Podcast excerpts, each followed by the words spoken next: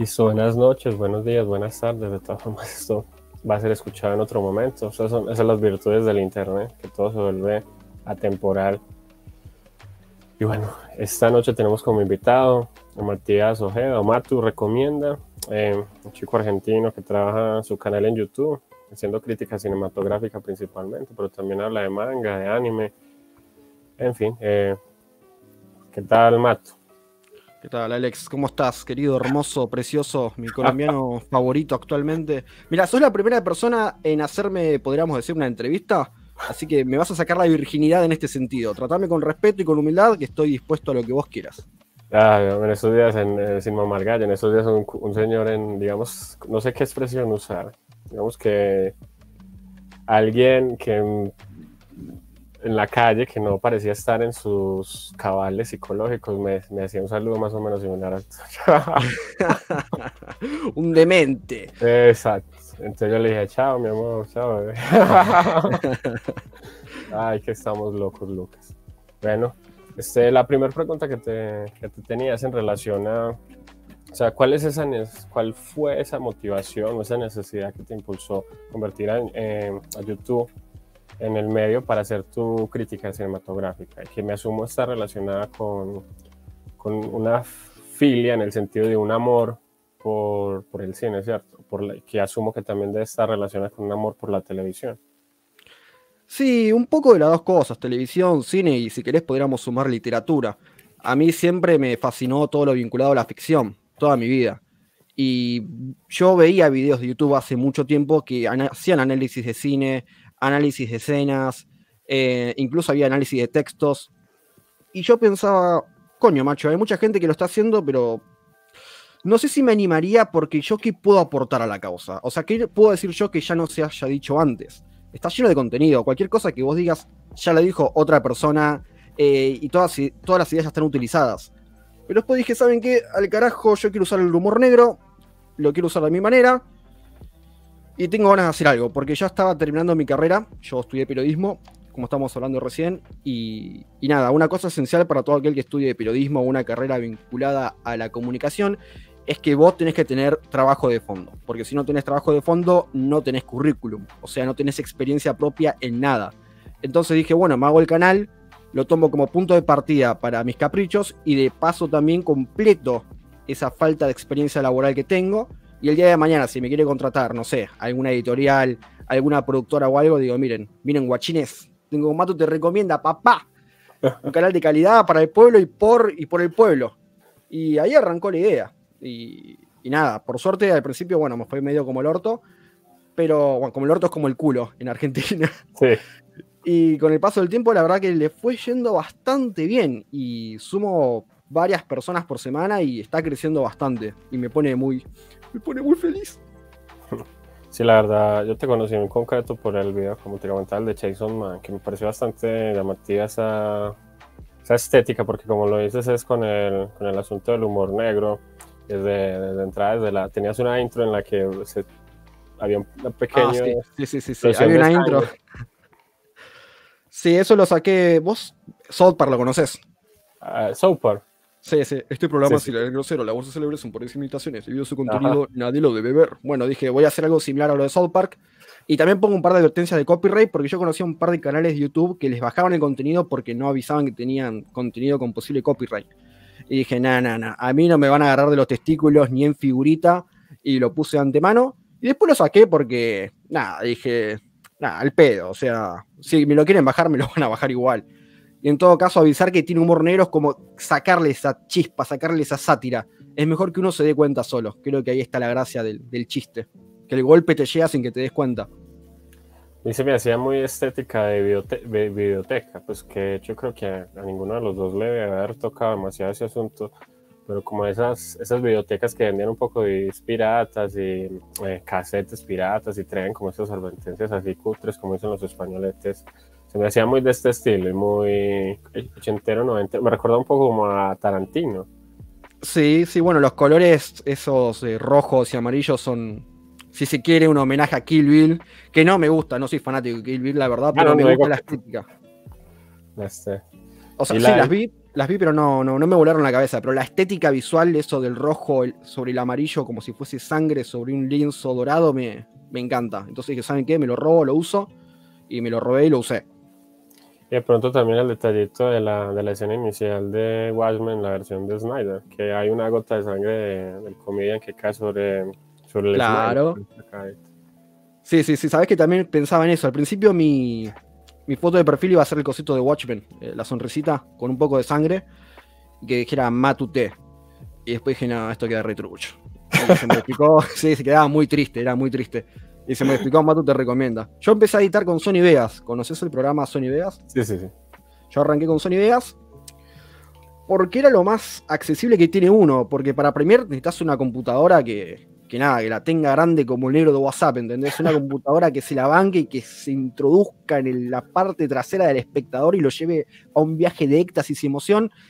Y yo no tenía esa máquina, entonces conseguí un trabajo bastante oscuro, bastante turbio en la universidad, que era hacer trabajos para otras personas, ¿viste? O sea, trabajos prácticos, evaluaciones, lo que se dice un alumno fantasma. Yo hacía eso. Empecé a hacer tareas para otras personas en la facultad eh, y me pagaban por eso, entonces empecé a juntar un montón de plata, le sacaba 10, 9 puntos a todos, o sea, las mejores notas, y con eso me fui juntando mucha plata, mucho dinerillo, y lo invertí todo, que fueron como, ¿cuánto será hoy en día? 300, 400 dólares en una computadora y ahora tengo la belleza hermosa que para mí es como Sasha Grey, la mía califa de la edición que está al lado mío. Ah, chingo, Después es, o sea, es un gran logro.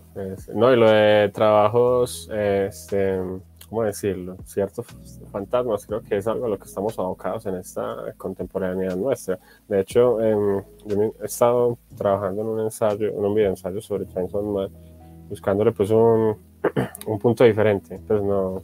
Oh, me interesa, me interesa. ¿Estás haciendo un ensayo de, del pie de la motosierra? Sí, de la moto. Sí, yo me lo terminé de leer el manga hace como un mes y la verdad sí, sí lo deja uno un poco loco porque, o sea, teniendo todos los clichés y todos los, ¿cómo decirlo?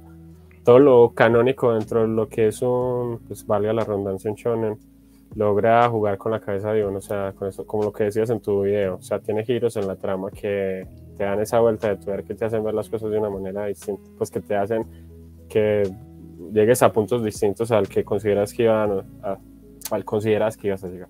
Bueno, tiene muchas vuelcas de tuerca, lo que se dice plot twist en guion, y eso lo hace muy interesante. Vos no te ves venir los golpes de efecto ni en pedo. Estás tranquilamente leyendo y de repente, plum, una explosión. De repente, plum, un beso con vómito. ¿Qué carajo? De repente, plum, le tocó las gomas, o sea, le tocó las tetas a Makima, que está recontra buena. Y vos hijo de puta, lo consiguió. ¿Qué, ¿Qué, sigue después? Eras, el sueño del pibe era tocar tetas, ¿entendés? Cumplió su sueño.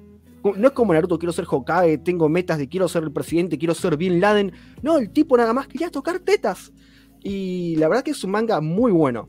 A mí me tocó leerlo en una etapa de mi vida que la estaba pasando muy mal, estaba en modo depresivo, modo estar en la cama todo el día sin ganas de respirar. Bueno, tampoco tan exagerado, no quiero caer en hipérbole, pero sí estaba bastante como el culo.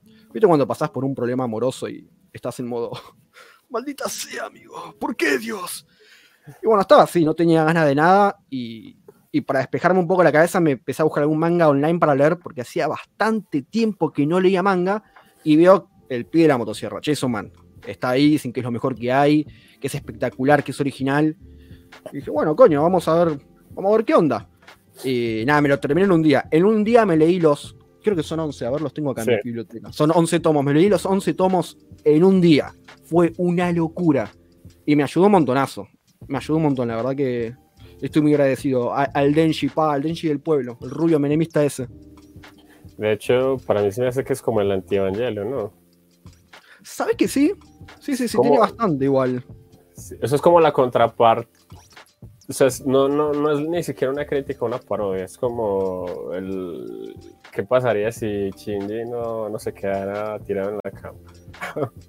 es un buen punto de vista. Sí, es, yo lo voy a desarrollar después, pero no creo cuando lo tengas lo quiero ver, lo quiero ver Watch. no creo que sea tampoco tan relevante. Pero bueno, ahora avanzando un poco más sobre esa pregunta inicial, entonces eh, es como un amor al cine también, ¿no? O sea, tu canal es como simplemente un asunto de, o sea, me apasiona el cine, quiero hablar de cine y, y lo hago. Mira, yo el día de mañana me quiero dedicar y quiero vivir del cine. Y estoy seguro, me tengo fe que está en mis capacidades lograrlo y conseguirlo. Eh, yo quise estudiar cine en Argentina hace mucho tiempo, ya estamos en el 2022, esto fue en el 2013. Y terminé la escuela secundaria y tenía que estudiar algo, porque acá es así, terminás la escuela y tenés que ver, como en todos lados, imagino, terminás la escuela y ver qué carajo haces de tu vida. O trabajás o estudiás, o haces las dos cosas. O sos un vago, no haces nada, terminás bajo de un puente, que también es una opción. Pero como los puentes no me llaman la atención, dije, bueno, me voy a estudiar, voy a estudiar cine, loco, lo voy a hacer. Fui, eh, reboté en el examen de ingreso, me dijeron que tenía un punto de vista muy yankee, un punto de vista muy de centro comercial, muy, muy blockbuster y no les gustaba.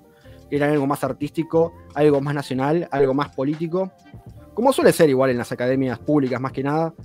Y nada, ahí se me fueron la ganas de estudiar cine y dije, ¿saben qué? Chúpenme la poronga, que vengan 50 giles que jalen de mis testículos porque no pienso estudiar cine en este país. Y empecé a estudiar de manera autodidacta. Me bajé libros, vi canales de YouTube en inglés, eh, aprendí bastante inglés viendo, viendo creadores de contenido de Yanquilandia y de Inglaterra.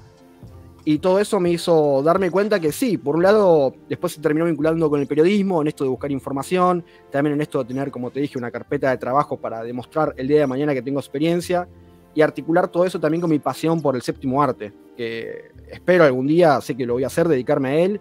Tengo varios guiones en mente, tengo un montón de películas en la cabeza.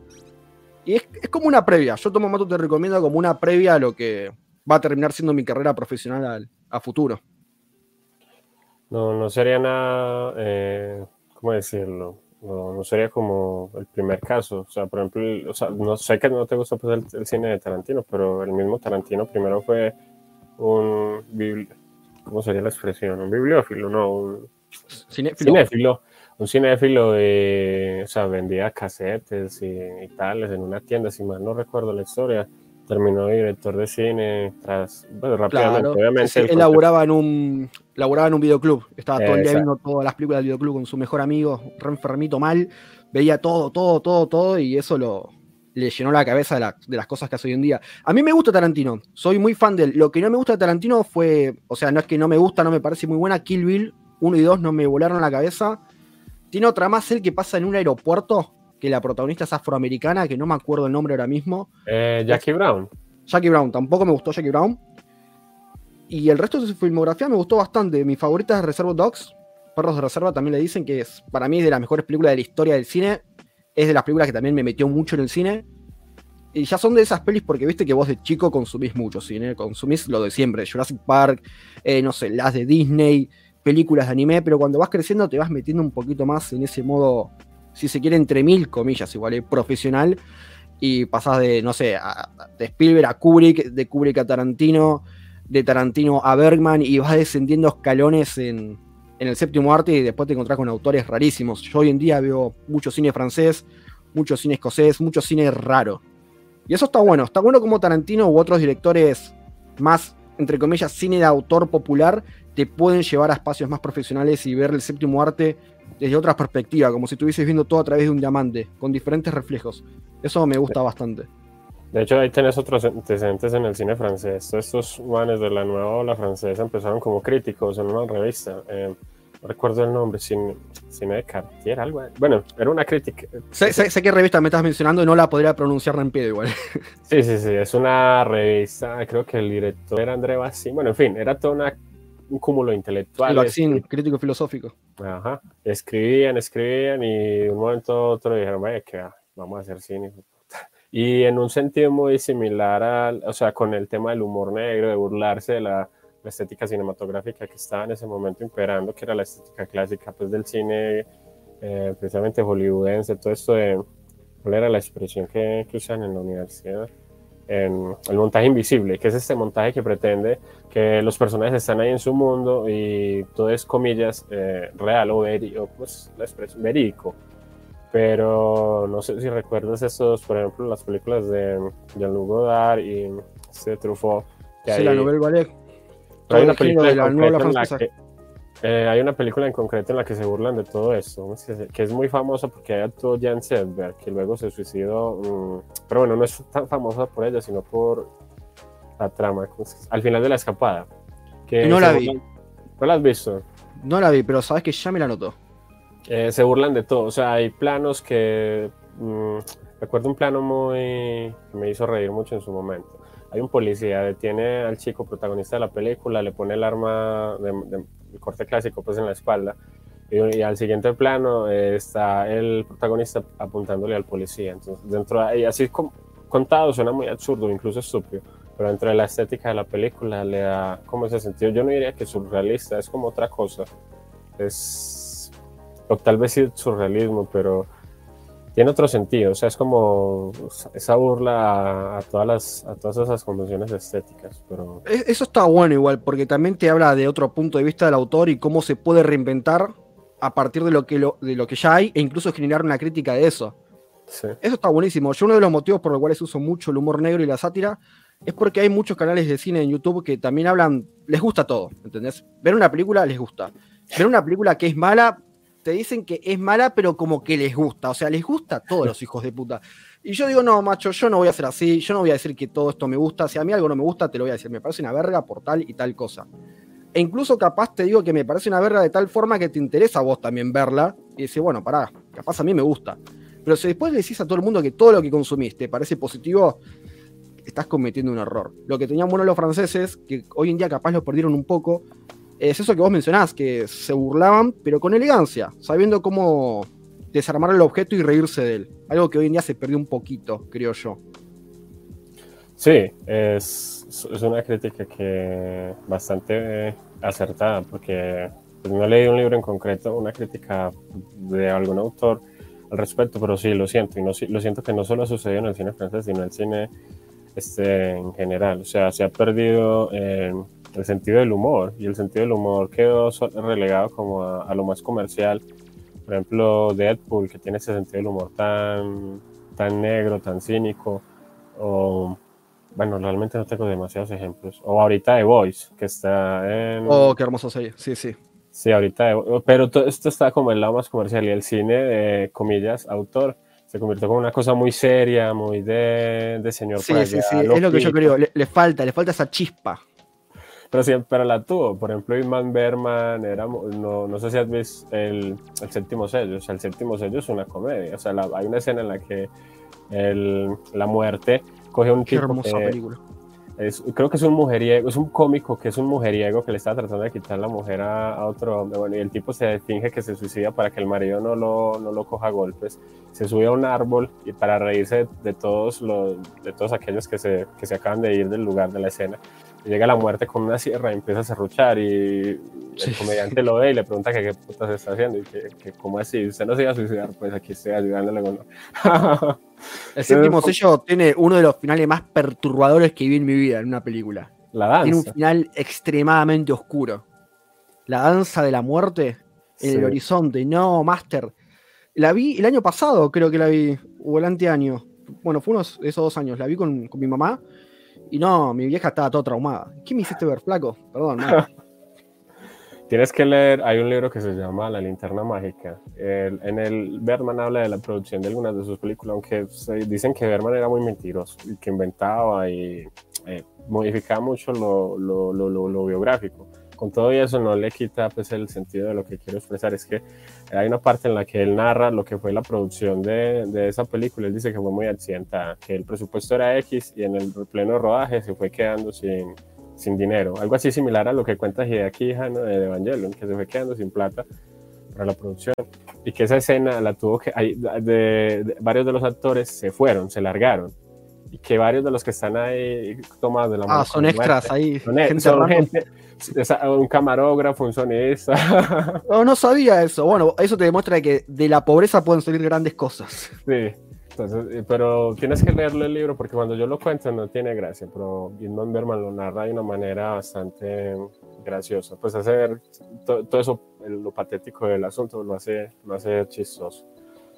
Listo. Yo tenía otra pregunta pues en, en, esa relación con, como con lo, lo, híbrido, ¿cierto? Porque combinas distintas cosas que te gustan. Porque, por ejemplo, el, el, el tema de Chainsaw Man se salía del, del área de cinematográfico televisiva, porque hasta el momento no ha llegado la, la versión anime que no lamentablemente no le tengo le tengo muchas ganas muchas ganas y hoy estuve leyendo que supuestamente el 14 de julio sale Chainsaw Man 2 Eh, la continuación del. Sí, la continuación de- del pibito de la motosierra, el 14.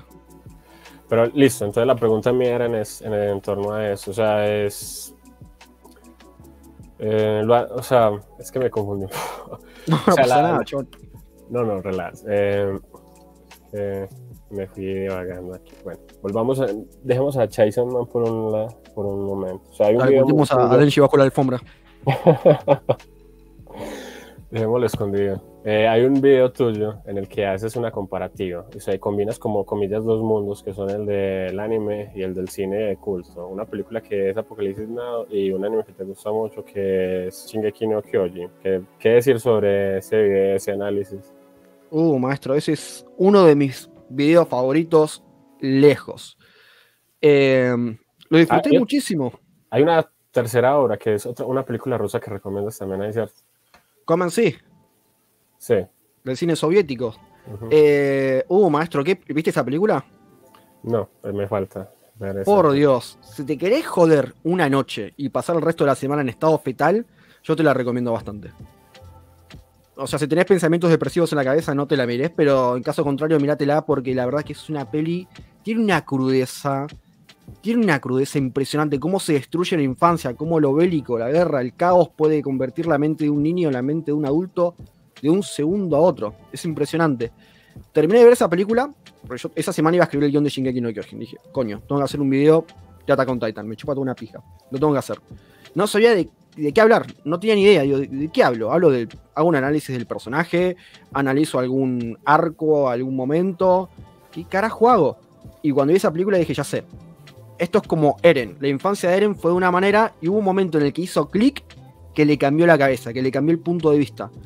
Y lo relacioné con eso. Y después con Apocalipsis Now, porque en Apocalipsis Now está el Marlon Brando que interpreta a Coronel Kurtz, que viene siendo como este Eren adulto, este, esta versión ya sosegada, ya destruida, ya mentalmente licuada, que parece otra persona. Entonces dije, bueno, voy a hacer esta mezcla de películas con la serie y me quedó un análisis filosófico de casi 20 minutos, bastante interesante, un poco pesado también, la verdad. Era, creo que es el primer video largo, largo que edité, me costó bastante, pero me gustó. Eh, ¿A vos qué te pareció ese video? Sí, es de los videos mejor logrados de, de tu canal, sobre todo que tiene ese tono más serio y se nota. Casi no tiene humor, creo que no tiene humor directamente. Al Sí, principio sí. me parece nada más. Es difícil hacer humor sobre cosas tan. tan Ese es el tema, ese es el tema, porque yo a veces tengo ganas de hacer videos, no sé, eh, analizando alguna película de la Segunda Guerra Mundial, como La Caída, que habla de la, de la biografía de los últimos años de Adolf Hitler, pero ¿cómo carajo hago eso con comedia? O sea, ¿hasta qué punto puedo yo burlarme de una situación? Está bien, parte del humor es ofender, lo sé, pero hay cosas que son muy oscuras, maestro. Eh, el holocausto, esas cosas, hay un montón de películas interesantes del holocausto, hace poco vi una que se llama El hijo de Saúl, que es buenísima, es buenísima. Y quería hacer un video de la película, pero después digo, no, ¿cómo lo voy a tocar? O sea, ¿qué te hago? ¿Una review de 10 minutos? Se caga aburriendo el espectador. Le meto comedia, no me puedo reír de esto. A veces es delicado la pequeña franja que separa una cosa de la otra. El de Shingeki, bueno, me puede poner a mí un límite porque desde el vamos las películas que eran muy crudas, ya sabía con lo que estaba tratando, pero después se complica bastante. Por ejemplo, tengo uno que hablo de Nitram, no sé si lo conoces, no sé si viste el video, es de una Sí, masacre sí. que pasó en Australia. Una basada en hechos de la real.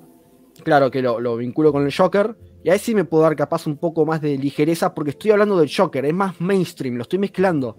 Pero hablar de una película en, específico con tanta crudeza es difícil, se complica un poco. Por suerte me distancié bastante de eso en el canal y ahora es todo un poco más relajado, más cómico, más chill baby. Y hace un rato comentaste el video de Akira y Perfect Blue.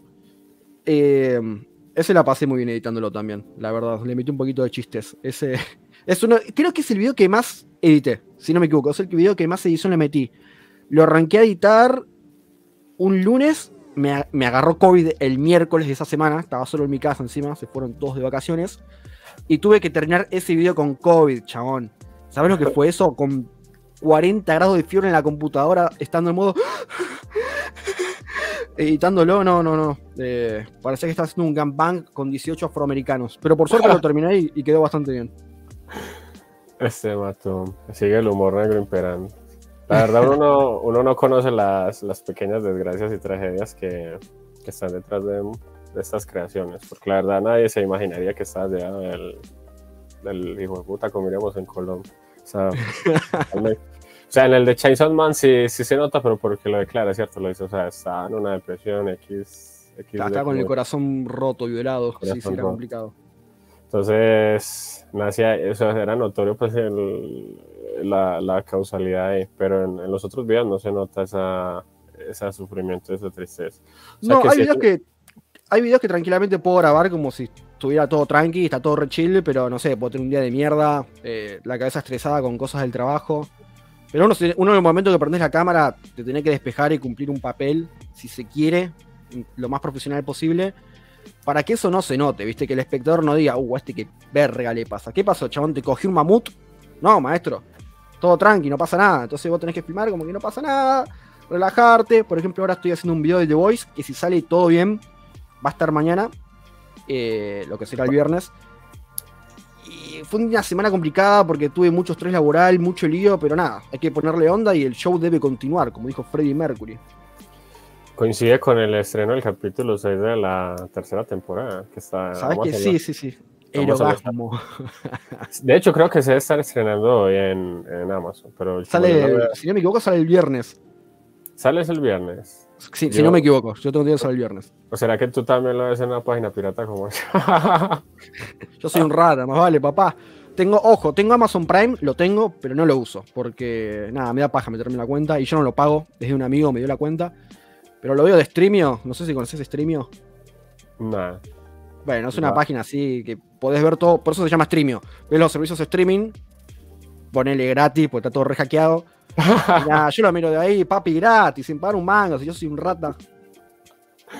Ah, ya la veo de Peli Plus. No, no. No, no Peli Plus es todo pixelado, hecho. No, pero yo, yo, yo, no sé. Es que hay otro Peli Plus que yo, soy como la única persona que lo usa. O no sé si es. voy a ver si es en el. el ve mejor en el, el que vos decís. Pero donde yo lo veo no tengo problemas por los píxeles. Pocas veces he visto películas por Pelis Plus, Cuevana y eso. Muy pocas veces. Por lo general yo me descargo todo. Lo descargo y lo veo en HD. Ah, bueno, también es. No sé si es, más exigente que. No, yo cuando veo algo pixelado me, me, jode un poquito. Es como, viste, ese porno asiático que se censuran las partes. Tipo, ¿para qué te censuras, loco? Mostrá que tenés ahí. Entonces yo quiero, lo quiero ver bien, lo quiero ver en HD. Pero bueno, no, no, recuerdo haber visto una pixelada, pero está bien. Este, sí, el trabajo de Perfect Blue es bastante notorio, porque usaste una tesis de, de una materia para, para fundamentar todo. Sí, eh, fue una de las últimas materias de periodismo que se llama Análisis del Discurso. No sé si tendrá algún equivalente colombiano la materia, imagino que sí, o capaz se llama igual allá. Que técnicamente es ver cómo se construyen los discursos, desde el simbolismo, eh, el nacimiento de la lengua, que es primero la lengua, el lenguaje, una materia muy filosófica que te explota la cabeza. Y, y, nada, yo me quería sacar un 10 porque quería terminar la carrera, y le metí el trabajo como nunca. Le metí como nunca. Le metí dos semanas, como te conté antes que arranquemos. Investigué todo, vi todas las películas, tomé un montón de notas. Estaba con un cuaderno que dice como. Eran cinco carillas con notas de cada película. O sea, ponía pausa en la película, tomaba una nota. Siga viendo, tomaba una nota. Así todo el tiempo. Y nada, después de mi discurso con un PowerPoint 2.0, me pusieron un 10 ahí. Me pasé en pija, como se dice. Al profesor le encantó, por suerte. Y, e incluso hoy en día, cuando dan la materia se habla de mi trabajo y se los dan a los alumnos de, ejemplo para armar el de, ellos. Está muy bien. Porque la verdad, la tesis está muy bien estéticamente, porque es prácticamente un libro. Claro, sí, sí, sí. Sí, pero no solo el del texto, sino, o sea, lo diseñaste todo, lo creaste, buscaste, no sé si hiciste los dibujos, no sé si sos dibujante. No, chavo, no, no, no. Yo te dibujo, no sé. Eh, no sé si viste Scary Movie cuando la chica estaba haciendo una pintura, un retrato y es un dibujo, un círculo con una boca toda chueca. Yo no soy bueno dibujando. Yo es como que tengo, no sé, Parkinson en las manos para dibujar. Ah, Hubo un tiempo en el que sí quería, quería hacer cómics y quería hacer historietas y eso, y, y, las hice, e incluso las vendí en ferias así, en ferias de fanzines, que es donde se venden los cómics independientes. Pero nada, fue una etapa de mi vida hippie, si se quiere, y, nada, hoy en día no dibujo. Por suerte no me dedico a eso. Perfecto. Listo, Mato. Em, no sé si podríamos hablar también de la, esta película que vinculaste, el Joker y Nitren. ¿Vos cómo llegaste a esa historia? Porque yo particularmente no la, no la conocí, la conocí precisamente por análisis. Bueno, lo de Nitran es curioso porque ¿conoces Letterboxd? Letterboxd, em, no. Es una aplicación, es una red social de cine para cinéfilos.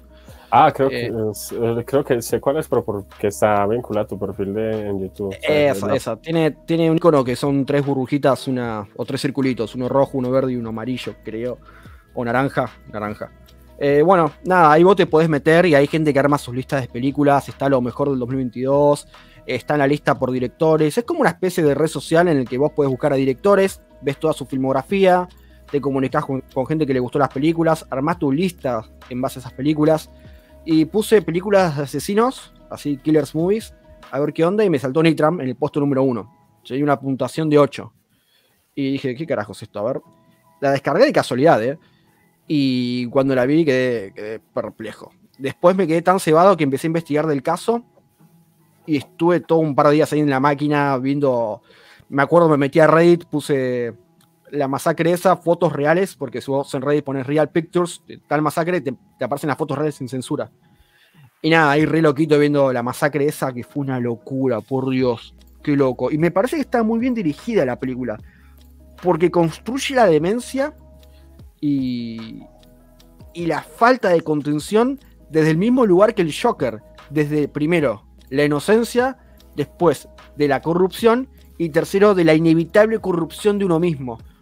Quiere decir esto que si tu cabeza y tu contención familiar no está capacitada para enfrentar cosas que te pueden alterar, evidentemente, amigo, te vas a alterar.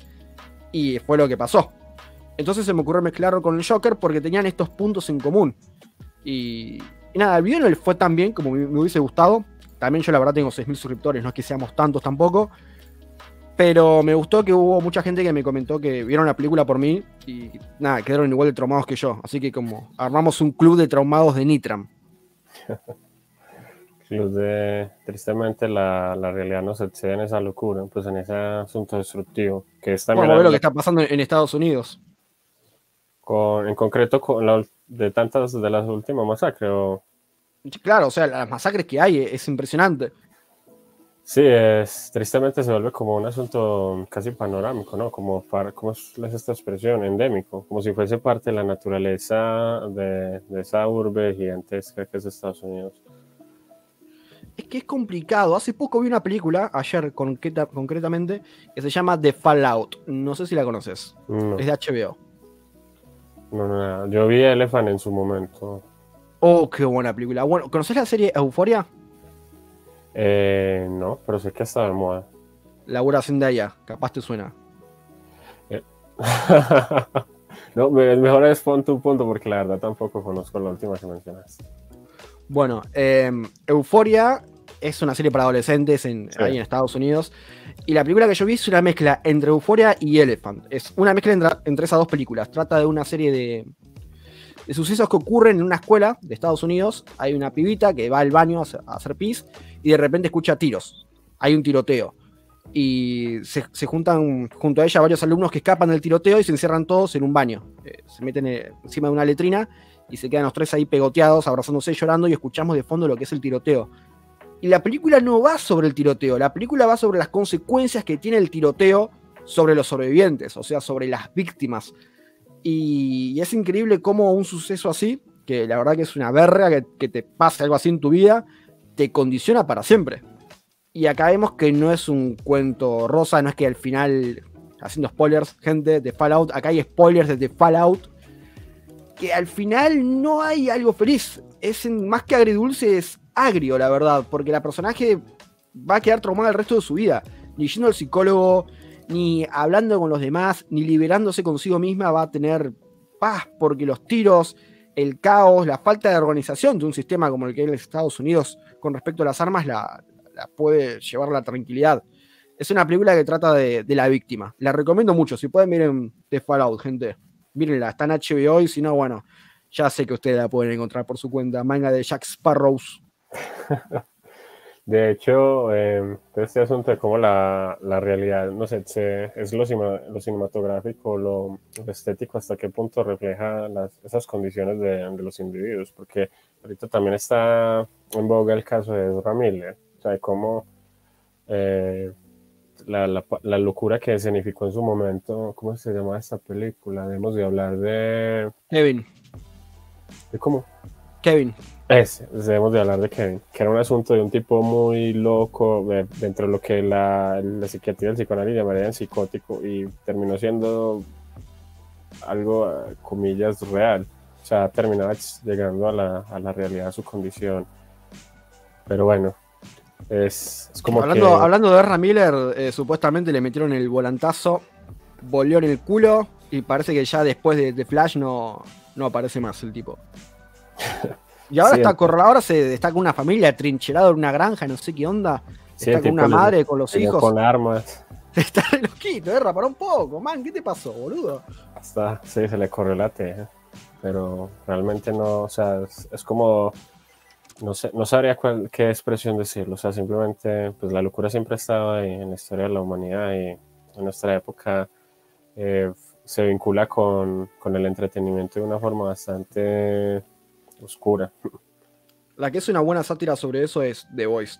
The Voice satiriza Sí. mucho lo que es justamente ese caos social, esa manipulación de los medios, esa necesidad constante de, no sé si decirle violencia para encontrar la satisfacción, porque hay una especie de, de morbo en eso.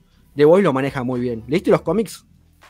No, no, no lo sé leer. Es como una tarea pendiente, pero, no, o sea, soy alguien que no, no ha tenido ese feeling ni con el, ni con el cómic ni con el manga, pues, porque en su, en su momento, pues, en mi infancia no pude, o sea, no tuve los medios económicos para, pues, para hacerlo. No era como que pudiese decir, bueno, voy a ir a una tienda, un lugar y voy a comprar, y tampoco era algo muy normal en mi ciudad. O sea, era, yo recuerdo haber visto una o dos veces eh, cómics y mangas en, en puestos por ahí en la calle y era algo muy extraño. Pues era casi como encontrar un, un diamante o algo así. Y no recuerdo haber conocido a nadie que hubiese tenido acceso, o sea, que hubiese podido comprar o que hubiese tenido, o sea, era, llegaban muy pocos, eh, se consumía muy poco, eh, en concreto, pues en mi, en mi caso las condiciones económicas no, no eran como las los para- momentos en los que se podía ver eso en, en su mayoría. Sí, entonces no, no me da. y luego ya crecí y como crecí fue con el cine y la televisión, sentí como que perdí ese feeling. O sea, asumo que si hubiese que, crecido leyéndolos, eh, los sentiría como una mayor necesidad de buscarlos todavía. Pero cuando estuve leyendo Chainsaw Man, sí sentí, ese, sentí mucho gusto. O sea, sentí mucho gusto leyendo el manga. De hecho, me parecía muy. O sea, es el único manga que he leído completo. Bueno, y por ahí está- No, señor, usted no puede decir semejante barbaridad. ¿No leíste más manga aparte de, de Jason Man? No, no, no, no, no, no he leído. Y por ahí estoy, eh, he estado leyendo yoyos y, y uno que otro, pero he sido más del cine, de, de la televisión, que realmente del cómic o del manga. No, igual puede pasar también, porque es verdad que leer manga y cómic también lleva su tiempo. O sea, si vos tenés cosas que hacer y tenés prioridades, no sé qué tanto tiempo tenés como para ponerte a leer 15, 40 tomos de una serie. Es- Creo que es más un asunto de feeling, porque cuando empecé con Chainsaw Man, no, o sea, leía un capítulo y leía el otro, y el otro, y el otro, y el otro, y el otro, y el otro. Lo que pasa es que también- es, es adictivo el hijo de puta. Sí, es bastante Es adictivo. como una hamburguesa de McDonald's, comes una y querés más. Hay un cómic, de, eh, hay un manga del que empecé a leer, pero todavía no lo he terminado, que se llama Fire Punch. Oh, justo tengo al lado mío el primer volumen de Fire Punch. Me lo compré hace poco. Y qué puta madre. Qué cosa oscura, maestro. Qué cosa oscura. Es más oscuro que Chainsaw Man, es más turbio incluso, mucho más turbio, es el triple de turbio. Desde las primeras páginas ya es más turbio. ¿Lo, lo leíste? Eh, leí parte del primer capítulo, pero como estaba. No, escúchame, maestro, si el primer capítulo te parece turbio y peligroso, cuando llegues al final, no sé, lo que será el capítulo 7, vas a, vas a decir que es- está bien, le- está bien leer esto, está bien publicar esto. Hay de todo. Sí, hay un asunto ahí también con la, la moralidad, o sea, cómo la estética cuestiona la moralidad del, del lector y del espectador. Creo que también es como algo que, no sé si decir que te obsesiona, pero es algo que está dentro de lo que pretendes reflexionar. Sí, también, es un modo de verlo. Sí, bueno, no sé si. Porque, ah, o sea, abogas a películas que, que tocan esas fibras sensibles. O sea, como la de Apocalipsis Now no, no tiene escenas que uno diga, bueno, son tan brutales, tan destructoras de, de, de la personalidad, pero sí tienen un toque bastante deprimente oscuro. De hecho, casi no, no hay como un mensaje que uno diga positivo al final de, de la película. Es bastante desolador. O sea, Claro, no- es, es verdad, ni siquiera es un final ambiguo, no es un final que queda interpretación, es un final oscuro, triste. pues, Oh, de qué hecho, película cruda. De hecho, si- no sé si recuerdas que la idea inicial de los era bombardear la- el lugar, o sea, matar al coronel Kurz y matar a todos sus, sus adeptos y mandan a, no recuerdo, siempre se me olvida el personaje, el nombre del protagonista. No, no Bueno. me acuerdo ni en pedo el nombre del protagonista. Eh, yo, yo no sé si sabes que esta película está basada en un libro de em, ¿cómo es que se llama Conrad, Eh, no, rec- no recuerdo el nombre completo, el apellido es Conrad, el de ¿No es el corazón en las tinieblas? Ajá, está basado en el corazón de las tinieblas. Y pues, ¿Lo leíste? no, eh, no, no lo he leído. He leído ensayos sobre. He podido leer a Conrad nunca, la verdad. O sea, no, no, no le encuentro tampoco eh, ese feeling. No sé por dónde acceder a él. Pero él, leí un ensayo de un filósofo alemán llamado eh, Rudi Safransky, que él habla sobre el mal. Una parte hace un análisis del libro y de la película. Diría que en líneas generales la película es bastante fiel al menos a la filosofía de- del libro. Lo que os hacía era este análisis de Shingeki para si podemos volver a hablar de Eren, del coronel Kurz y de este personaje de la película rusa de Ven y Mira, creo que es que se llama. Ven y mira, sí, Common sí, en inglés. ¿Querés que hable de Eh, Common sí? Mira, que es- No, no, de, de las tres, o sea, ese video de Shingeki, de Apocalipsis, de... Ah, bueno, como te contaba, la idea era técnicamente analizar el arco de personaje de Eren, pero Sí, tomando de punto de partida a estas películas, porque creo que lo, de alguna manera, no directamente, obviamente, no lo complementan, pero sí te ayudan a tener una perspectiva más amplia del personaje. Vos te das cuenta que Eren tiene la infancia jodida. El personaje de Seed tiene la infancia jodida. El coronel Kurtz es un tipo que era honorable, un soldado, un, alguien digno de respeto, de, honor, y se corrompió. Y con Eren pasó exactamente lo mismo. Entonces se me ocurrió mezclar estos dos hilos conductores con el arco de personaje de Eren, que yo todavía no estaba al día con el manga, así que medio chanta lo que hice, pero con el anime sí. Así que creo que quedó bastante bien hilado. Qué buen video, la puta, tendré que volver a ver. Este Matu.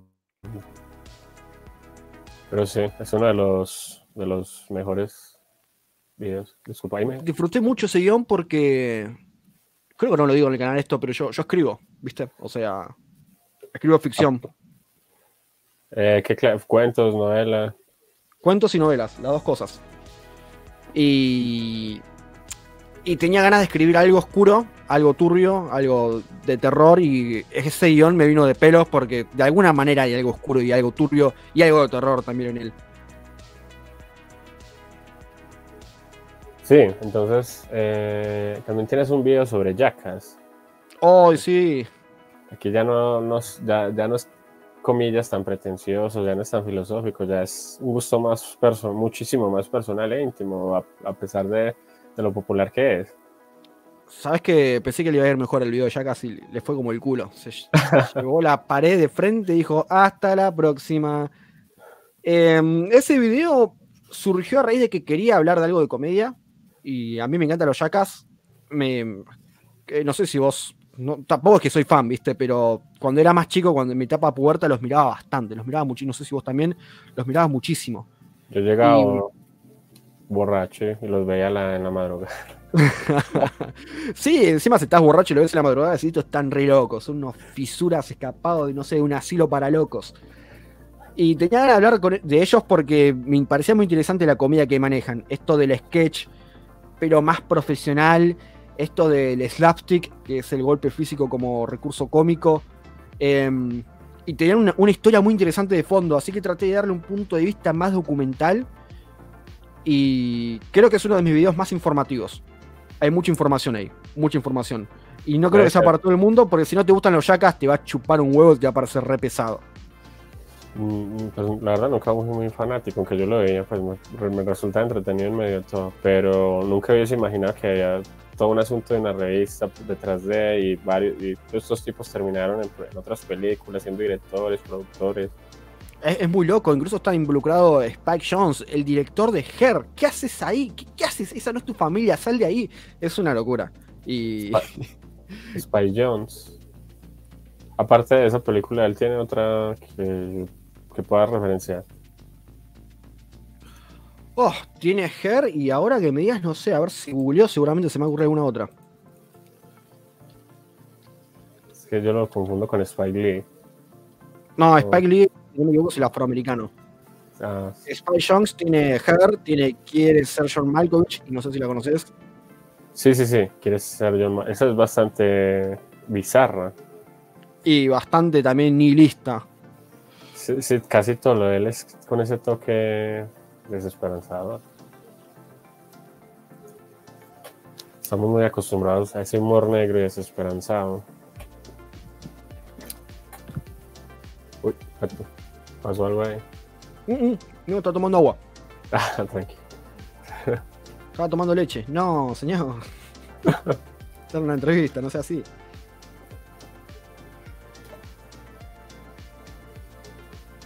Tranquilo. Hay un pequeño momento de silencio. Yo, ah, no, no había agua ya. Tu, tu, tu, Voy a cantar mientras tanto. A la No. a la, a la Akbar y explota la transmisión en la mierda. Bueno, voy a reflexionar. Yo diría que lo interesante de Macho es esa, es esa combinación, es esa hibridación, que por lo general es que por lo general creo que es algo que, que nace en varios eh, youtubers, en varios creadores. O sea, en, la, ese asunto de si ya hay unas fórmulas que están quemadas, que es hablar directamente del cómic, del manga, del anime, de la película, para algunos nace como esa necesidad de decir, voy a hablar de eso, pero desde otras cosas, otras, acceder a otras producciones que tal vez un público masivo no conoce porque no ha tenido la, la fortuna, porque su formación académica no se lo ha permitido. o sea, YouTube creo que hoy en día es como un, un, lugar en el que se reúnen personas de distintas edades y principalmente son, diría que gente joven, no sé, 15 a los 30 años. Pero aún así no, no dejan de aparecer otras personas, tal vez mayores, tal vez menores, y todos se dan cabida, se dan cabida en, en estos videos y, se consume y hay un cierto asunto de, de, la, de, la, reflexión que muchas veces pasa de la, de la, academia que no está muy interesada en estos productos, ¿cierto? O sea, la academia está bastante rezagada en, a la hora de hablar de anime, a la hora de hablar de, de cómics y vincularlos a asuntos filosóficos eh, entonces YouTube se convierte como en ese, en ese lugar en el que adolescentes y jóvenes y personas que tal vez no han, no podido acceder a una formación académica pueden aprender desde cosas que les resultan llamativas estéticamente. Y personas que tienen una formación que han podido ir a la universidad o que, han sido eh, autodidactas hasta cierto punto y que quieren dar una una expresión estética distinta, que no sea solamente como decir, bueno, voy a hablar de Superman, o voy a hablar de Chainsaw Man, o de Shingeki no sino que también voy a hablar de Iman Berman, de Tarkovsky, de, bueno, de Spy Jones, de Spy Lee, eh, de Tarantino, en fin, de cualquier cantidad de, directores, pero también voy a hablar de filosofía, de política, de, de economía, qué sé yo, o sea, en YouTube se encuentra toda esta toda esta fauna filosófica que, que, quiere hacer esa hibridación, que es muy contemporánea, que es muy de, de, nuestra época y que está un poco ahí como dentro de eso de lo que se ha venido a llamar los millennials, que fuimos esas, esos chicos que tuvimos el, el, televisor como una especie de tutor o de padre, que fue como una especie de guía. Entonces tenemos como esa modalidad televisiva, y, o por lo menos yo, y al mismo tiempo hay como un, o sea, hay un punto, un momento en el que se debe de, de desafiar o o burlarse de esa, esa, moralidad que es al fin y al cabo la moralidad de la globalización. No sé, ¿tú qué puedes decir? Interesantísimo lo que dijiste. Me, quedé con esto último. Eh, ¿Cómo es moral de la, globalización? Sí, que es que el, hay una escena de Los Simpsons en la que um, Homero está como preocupado porque Bar no, tiene una figura paterna eh, presente. Entonces él decide, bueno, eh, ni él, ni Lisa, ni, ni Entonces él quiere ser como o ese padre que, que nunca ha sido, y va a donde cada uno de ellos se las pregunta, y en Bar le dice que no, que él ya, que la televisión y Nelson ya configuran para él ese padre que nunca tuvo. la infancia más triste posible. Y, de hecho, eh, los dos están ahí, el televisor, o sea, el televisor está ahí encendido y Nelson llega y le dice una estupidez. Eh, creo que es, ah, si le dice algo y que si se ata un hilo al dedo se va a estancar la sangre y se va a poner morada y ya. Esos son los consejos paternos de Nelson. Bueno, es, es muy cierto lo que comentas igual, porque hay gente que no puede tener acceso no solamente a determinado tipo de información, sino capaz a todo tipo de información, ya sea porque no tienen el dinero suficiente, ya sea porque las instituciones no son fáciles de acceder con los exámenes de ingreso, o ya sea directamente porque tienen que trabajar para ganarse la vida y no hay tiempo para, esto del estudio. Y YouTube, no solamente porque por ahora y esperemos que a futuro siga siendo gratuito, te abre la posibilidad de encontrar mucho tipo de contenido sino que además vos te puedes tomar tus tiempos para ver el tipo de contenido que a vos te interesa. A vos, por ejemplo, Alex, te gusta, bueno, entiendo que el cine, la filosofía, eh, la literatura, sos una persona, si se quiere, intelectual, y puedes acceder a este tipo de contenido que te interese más desde lo narrativo, eh, la composición, cómo se estructura desde adentro. Y es cierto que YouTube, para ese tipo de personas que están interesadas en, en esos temas en particular, para ser autodidactas, es una ventana que les puede dar una perspectiva muy buena y también siempre desde diferentes puntos de vista, dependiendo cada creador de contenido. Yo, por ejemplo, me especializo, bah, especializo es demasiado, no voy a ser un hijo de puta arrogante. Me dedico, ahí está mejor, yo me dedico más a lo que es el, el cine, las series, los mangas, el anime, todo desde el punto de vista siempre narrativo y estructural desde lo visual. Y hay gente que lo puede hacer directamente desde el resumen. Hay un montón de canales de resúmenes que son como el cáncer, están por todos lados. También hay un montón de canales que hablan desde la solamente la review, no analizan, solamente dan su opinión. Hay canales que lo abordan desde, no sé, un podcast entero dedicado a una película y ellos hablan de esa película de esa manera. Hay otros que hablan de la, la parte real de la película. Vos con YouTube tenés una ventana a un montón de posibilidades y depende, como vos, de espectador o futuro creador de contenido, ver a qué le vas a dedicar tu tiempo. Eso en palabras generales. Sí, es un universo bastante llamativo y bastante, sí, es, creo que es inevitable. Ya hasta los académicos están mudándose a YouTube debido a la pandemia. Creo que se convirtió como en la casa de todos y la casa de nadie sea, cualquiera puede acceder allí, cualquiera puede triunfar, cualquiera puede fracasar y cualquiera puede dar su opinión, cualquiera puede ser censurado. Es, no sabría claro, decir. Sí, sí, sí, pues tenés YouTube o si no tenés la forma de hacerlo eh, en vivo como es Twitch y eso, pero eso ya depende de qué le gusta a cada uno. A mí, por ejemplo, Twitch no me gusta, no podría consumir nunca Twitch porque Twitch es como eh, estar completamente atento a algo que está pasando en vivo y en directo tiene esa ventaja que es en vivo y en directo y puedes interactuar si el creador de contenido se pone en buena onda con vos. Pero por otro lado es, maestro, en serio quiero dedicarle cuatro horas de mi, día a ver a este tipo hablando. En todo caso prefiero, no sé, escuchar un podcast mientras estoy laburando, mientras trabajo, mientras hago mis cositas. O directamente ver un video de YouTube de 10 minutos que a mí se me hace por lo menos más ágil y rápido y después puedo seguir con lo mío. Porque aparte de uno estar en internet viendo cosas, eh, uno tiene una vida, gente, uno trabaja, uno tiene novia, uno la pone como un campeón, uno cocina, uno hace cosas y no puede estar todo el día pendiente de un canal o lo que sea.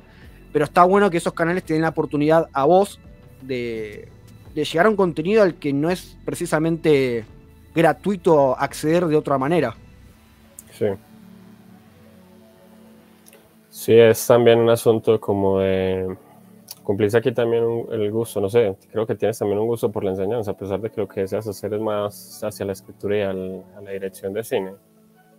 Bueno, precisamente hace una semana me anoté en la ciudad de Buenos Aires, justo ahí en el centro, en el corazón, en la Universidad de la Ciudad de Buenos Aires para estudiar profesorado profesional universitario, o sea, para enseñar en las universidades.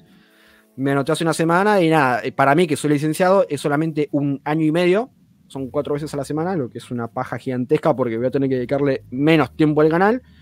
Pero bueno, yo ya vengo practicando lo que es ponerle, enseñar.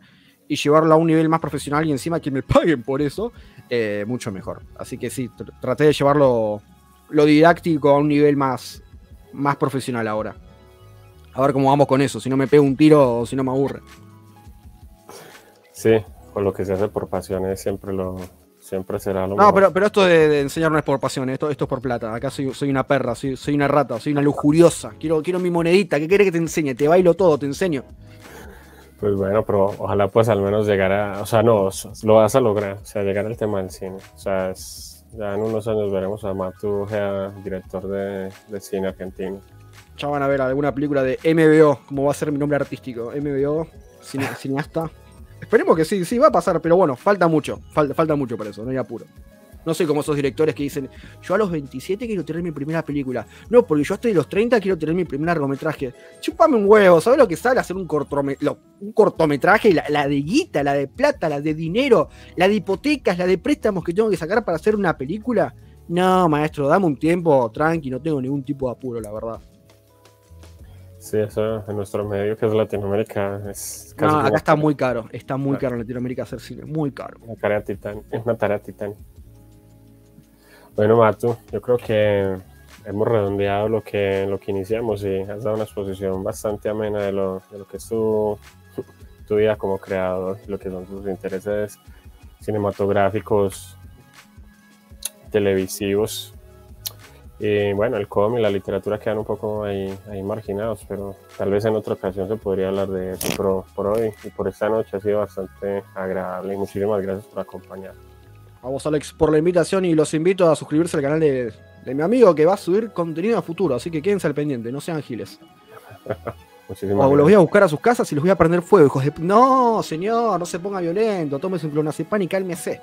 Chau, chau, cuídense, gente. Chao.